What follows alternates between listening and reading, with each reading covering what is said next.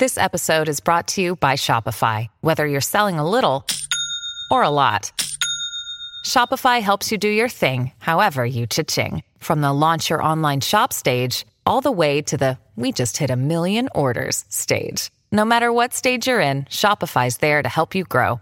Sign up for a $1 per month trial period at shopify.com slash special offer, all lowercase. That's shopify.com slash special offer. Mitos y leyendas de nuestra América. ¿Me acompañan? Soy Jenny de Bernardo.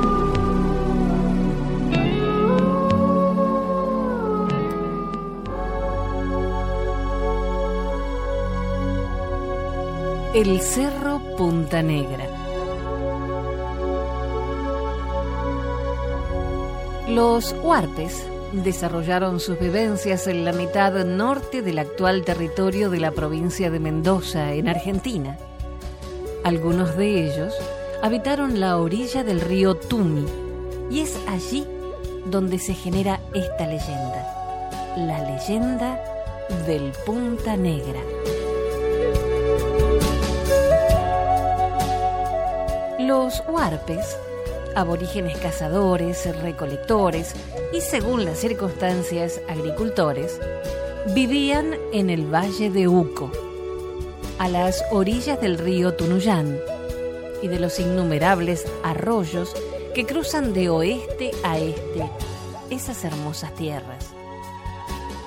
Desandaban los días mansamente, sin tener mayores preocupaciones, hasta que en días asiagos, fueron alcanzados por hordas indígenas provenientes del poniente, del otro lado de la cordillera. Los pueblos fueron entonces arrasados una y otra vez. Quemadas las cosechas, sus viviendas, raptadas sus mujeres y niños, muertos sus hombres de trabajo.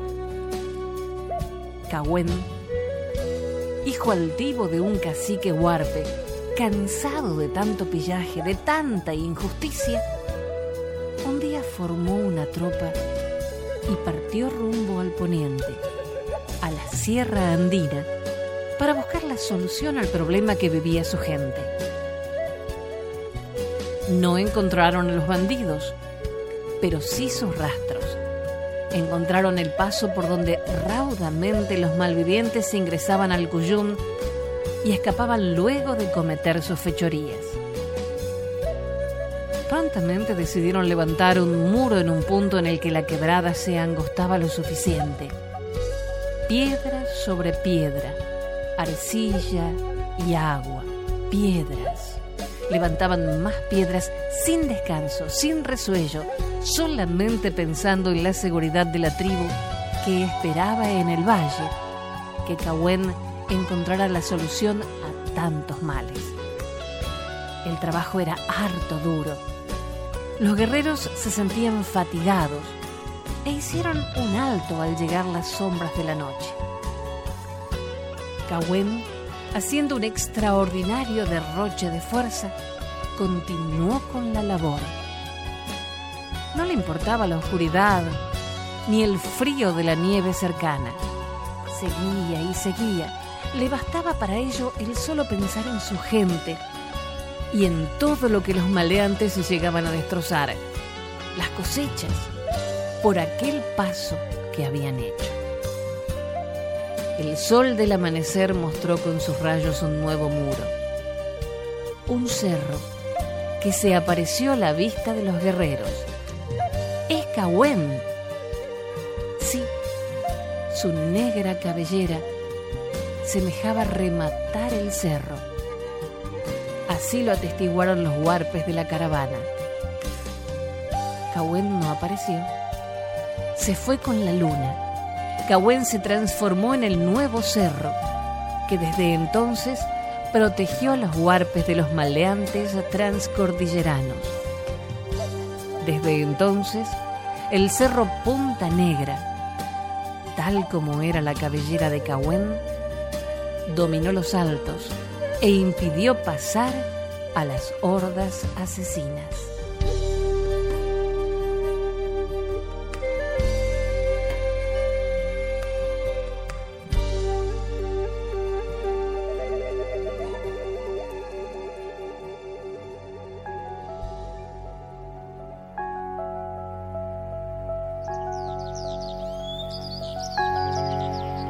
La leyenda de la Victoria Regia.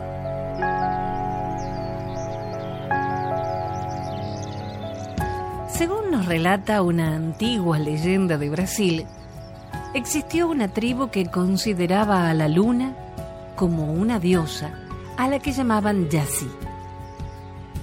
Esta diosa tenía por costumbre recorrer los cielos para poder buscar a las más hermosas vírgenes indígenas desde lo alto y transformaba en estrellas a aquellas que consideraba más bellas. Pero en ocasiones se escondía tras las montañas para poder pasar un tiempo con las vírgenes que había elegido, y éstas le hacían compañía durante las noches.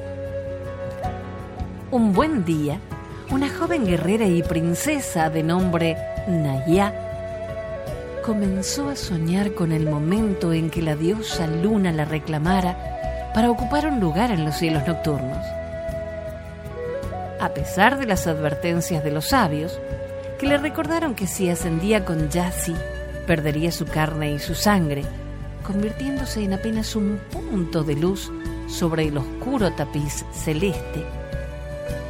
Naya ignoró toda advertencia y buscó incansablemente la forma de encontrarse con Yassi, tratando de alcanzarla en interminables viajes nocturnos. Pero la diosa parecía ignorar su presencia y sus constantes esfuerzos. Durante una de sus noches de viaje, Naya contempló la imagen de Yassi en las tranquilas aguas de un lago y segura de que la diosa al fin había descendido para reunirse con ella, la princesa guerrera se lanzó al agua para no volver a salir jamás. La diosa contempló la escena y se compadeció de la muchacha, aunque en lugar de salvar su vida, decidió conceder sus deseos y convertirla en estrella, pero no en una cualquiera, sino en una distinta. Así fue como la princesa pasó a transformarse en la estrella de las aguas, la llamada Victoria Regia, el mayor de los lirios de agua, y cuyas hojas solo se despliegan completamente durante la noche.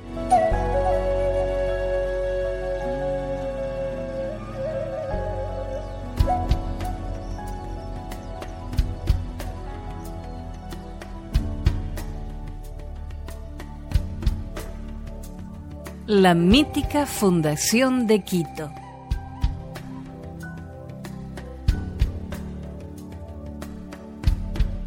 Algunas de las leyendas más tradicionales que forman parte de la historia popular de la ciudad de Quito, en Ecuador, aunque hay que decir que casi cada rincón del centro colonial de la urbe tiene su propio mito, son las que hablan de la cantuña, del gallo de la catedral y de la Fundación Indígena de la ciudad.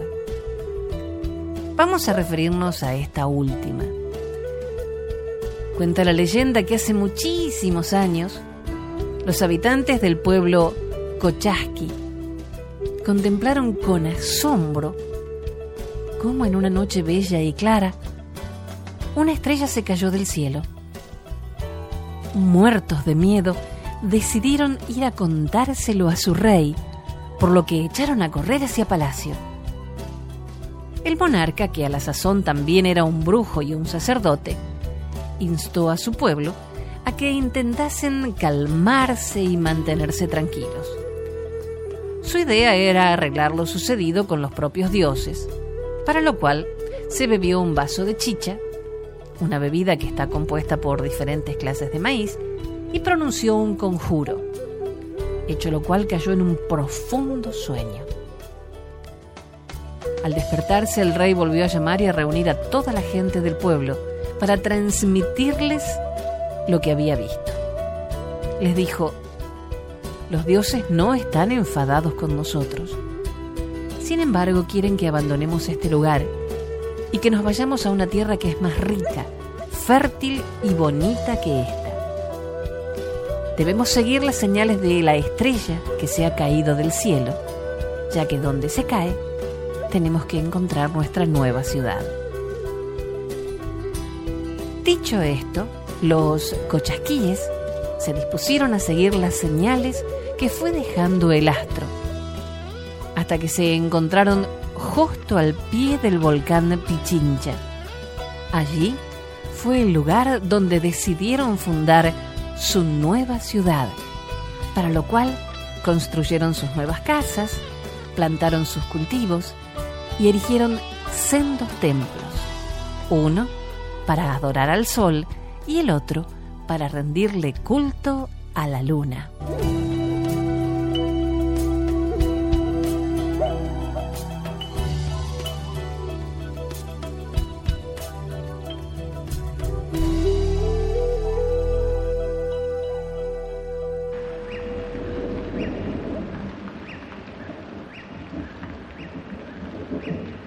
Los hermanos Ayar.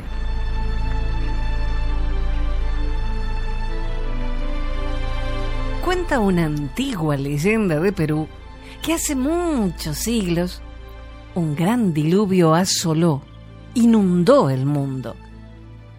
Y que una vez finalizaron las lluvias, las primeras personas en abandonar su refugio fueron cuatro hermanos y sus cuatro esposas que habitaban en el monte Tamputoco. Sus nombres eran Ayar Manco y su esposa Mama Osilio, Ayar Uchu y Mama Raua, Ayar Cachi y su mujer Mama Cora, y Ayar Auca y su amada Mama Huaco. Cuando contemplaron el lamentable estado en que había quedado el mundo, así como los supervivientes al gran diluvio, tomaron la decisión de marchar en busca de tierras más fértiles en dirección sur. Durante el viaje, Ayarcachi dio muestras de su carácter fuerte y vehemente, entrando en conflicto varias veces con sus hermanos, por lo que estos trataron de librarse de él enviándolo a buscar comida a las cuevas de Pacarina. Una vez que Ayarcachi entró en la cueva, su criado cerró la entrada con una gran roca y quedó atrapado por siempre. Sus gritos de rabia y desesperación eran tan poderosos que podían romper montañas y hacer temblar la tierra y los cielos. El resto de los hermanos continuaron con su viaje hacia el sur, llegando al monte Huanancauri, donde se encontraron con una efigie de piedra a la que los nativos idolatraban. Con poco acierto, Ayarauca trató de saltar sobre el ídolo de piedra a modo de desafío. Pero en mitad del salto quedó convertido en piedra y pasó a formar parte de la pétrea escultura. Los dos hermanos restantes siguieron su camino con pesar hasta que Ayar Uchu decidió explorar una zona cercana al camino.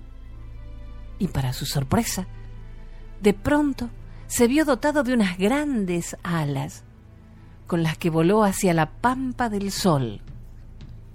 Pero nada más se posó en este lugar, su cuerpo quedó también convertido en roca.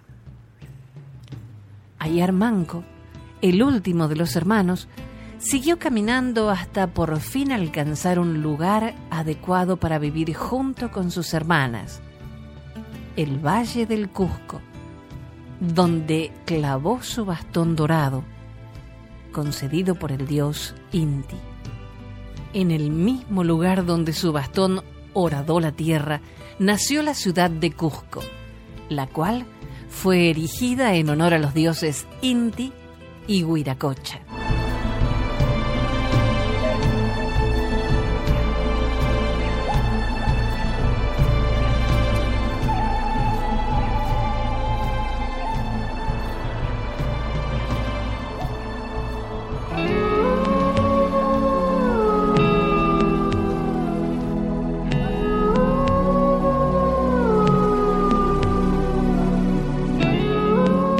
Una breve pausa y enseguida continuamos con mitos y leyendas.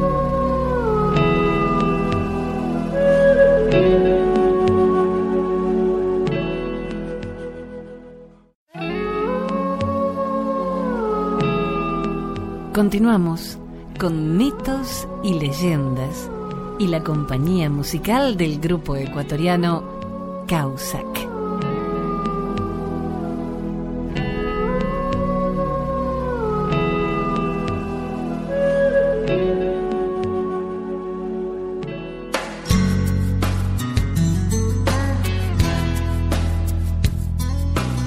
El lamento del Guajojó.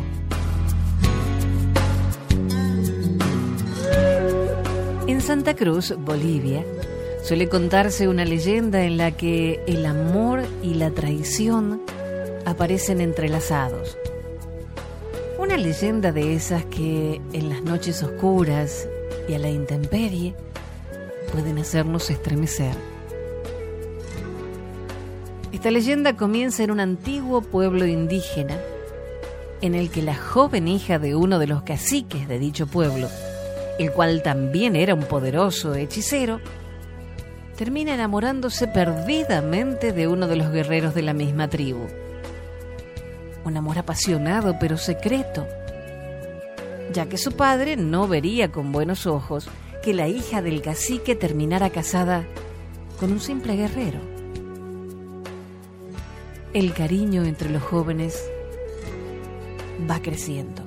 Se conocen cada día más y disfrutan de la mutua compañía sin importarles qué pase después. Inmersos en esa burbuja de amor, poco a poco dejan de esconderse, hasta que finalmente el padre de la chica se entera de esta incómoda relación lleno de rabia, el cacique manda a la batalla al muchacho sin escuchar los ruegos y súplicas de su joven y amada hija.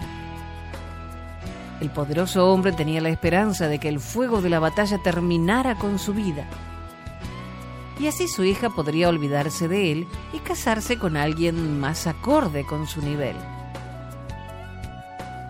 Tras la guerra, vuelven los soldados y para sorpresa del cacique, el joven valiente también. Esto lo enfada mucho y decide terminar con el problema de raíz, matándolo con sus propias manos. Para ello invita a tres de los guerreros a cazar, entre ellos, evidentemente, el joven enamorado.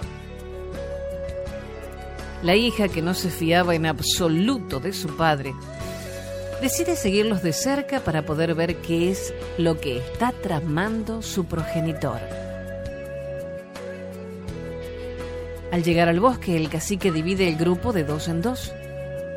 Así, él se queda a solas con el joven, que en un momento de descuido es apuñalado por el cacique. La joven espantada observa todo lo que pasa y vuelve corriendo a la tribu.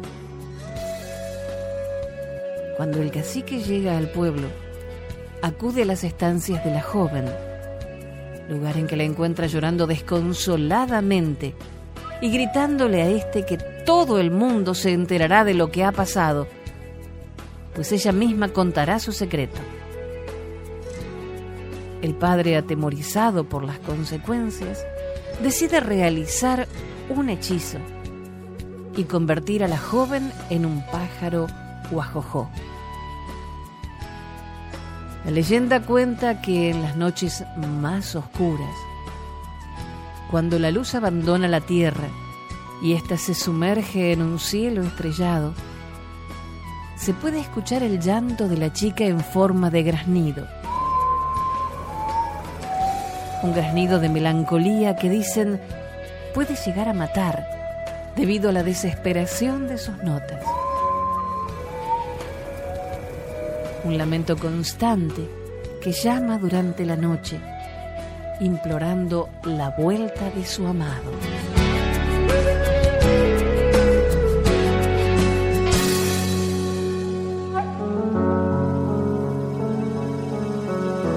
Amarok y el caribú.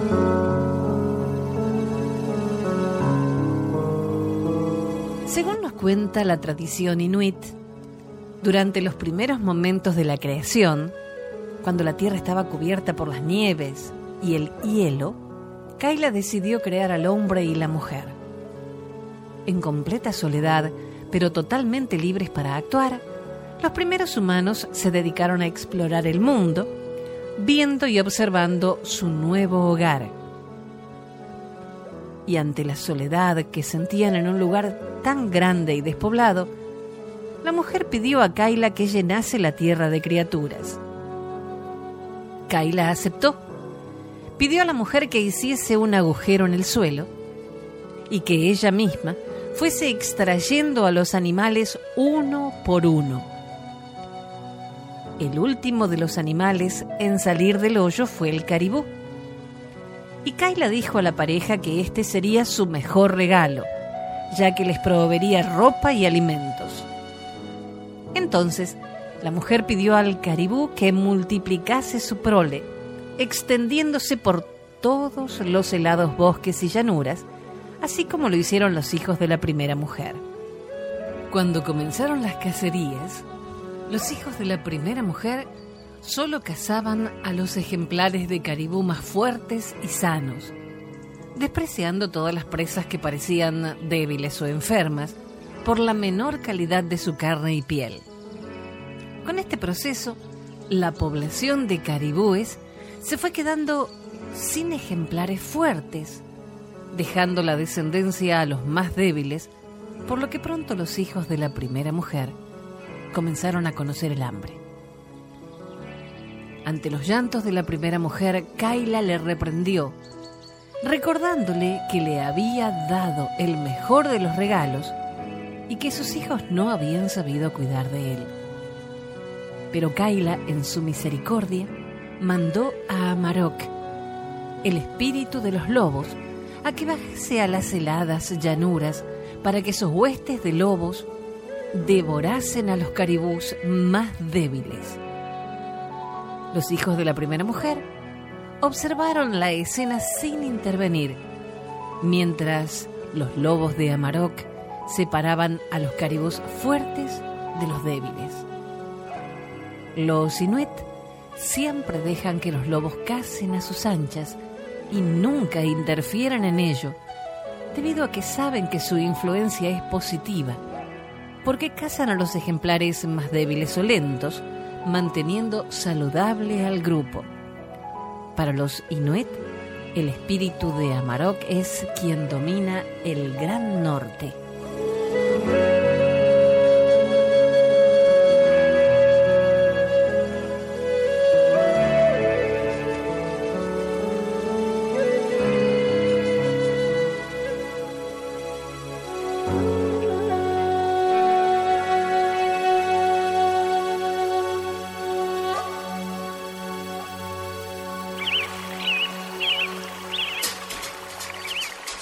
La leyenda del gran padre Manitú.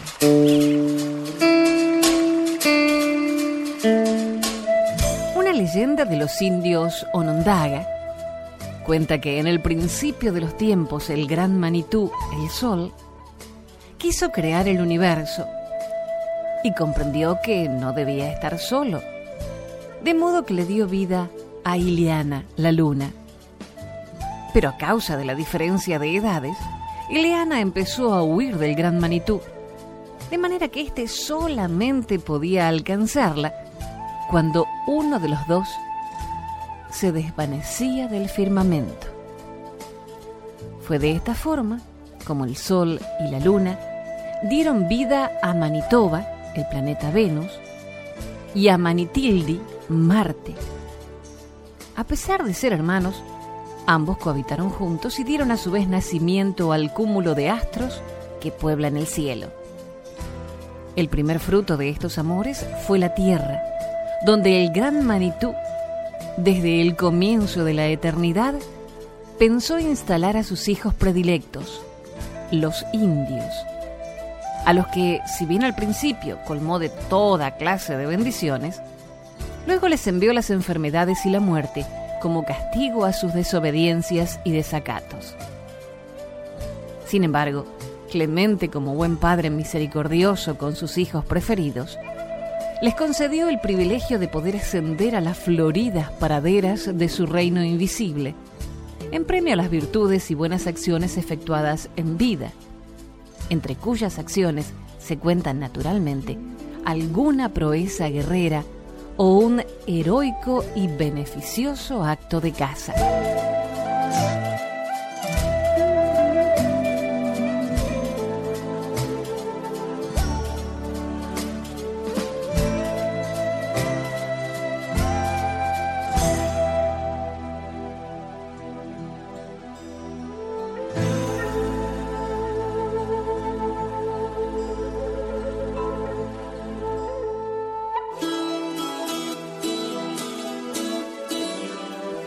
Caápora, fantasmón del monte. En la provincia de Río Grande del Sur, en Brasil, la Caápora es también una mujer, la dueña de todos los animales del monte, una especie de diana que, cuando el cazador le cae en gracia, le facilita los medios de encontrar la presa, y cuando no, detiene los perros que garrotea invisiblemente haciéndolos revolcar de dolor. Los perros, al correr dentro del monte persiguiendo la caza, suelen a veces pisar un isipó rastrero espinoso, medio oculto entre las otras hierbas, que causa unas heridas muy dolorosas que les hacen lanzar agudos gritos. Tal vez sea esta la explicación de la garroteadura invisible, o tal vez la cápora que así da tiempo a que la casa se ponga a salvo. En la provincia del Paraná, la Caápora es un hombre velludo, gigantesco, de gran cabeza, que vive en los montes comiendo crudos los animales que el hombre mata y luego no encuentra. La imaginación exaltada de los montaraces ha de dar formas humanas a troncos de árboles retorcidos, secos, cargados de musgos y parásitos, que colocado en ciertas condiciones de luz, favorecen a la fantasía, como sucede en muchas leyendas europeas y asiáticas, en particular del Japón, donde también se transforman los árboles en seres fantásticos. En Goyás, los indios también tienen su leyenda sobre la Kaaporá. Cuando encuentran una piara de cerdos silvestres y los exterminan, se les aparece montado en el último cerdo el Kaaporá de la figura anterior, a cuya vista los matadores quedan idiotizados para toda la vida. De modo que se guardan muy bien de acabar las piaras y siempre dejan algunos vivos. Esta última leyenda es muy sabia porque trata de un animal que les proporciona abundante alimento. Para otros, el Kaaporá es también un hombre velludo que fuma en una pipa formada por un cráneo humano y una tibia y devora a la gente chupándola, menos los intestinos que deja desparramados. En otras personas, el porá se transforma en simple porá o fantasma que se aparece en el monte, ya sea en forma de cerdo o perro, y lanzando llamas por la boca, asustando así a los animales.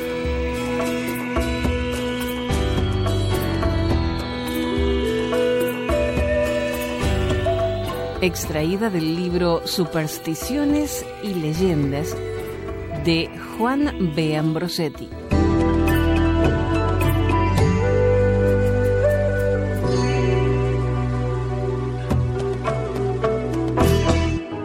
Dijo un escritor y humorista alemán, la memoria es el único paraíso del que no podemos ser expulsados.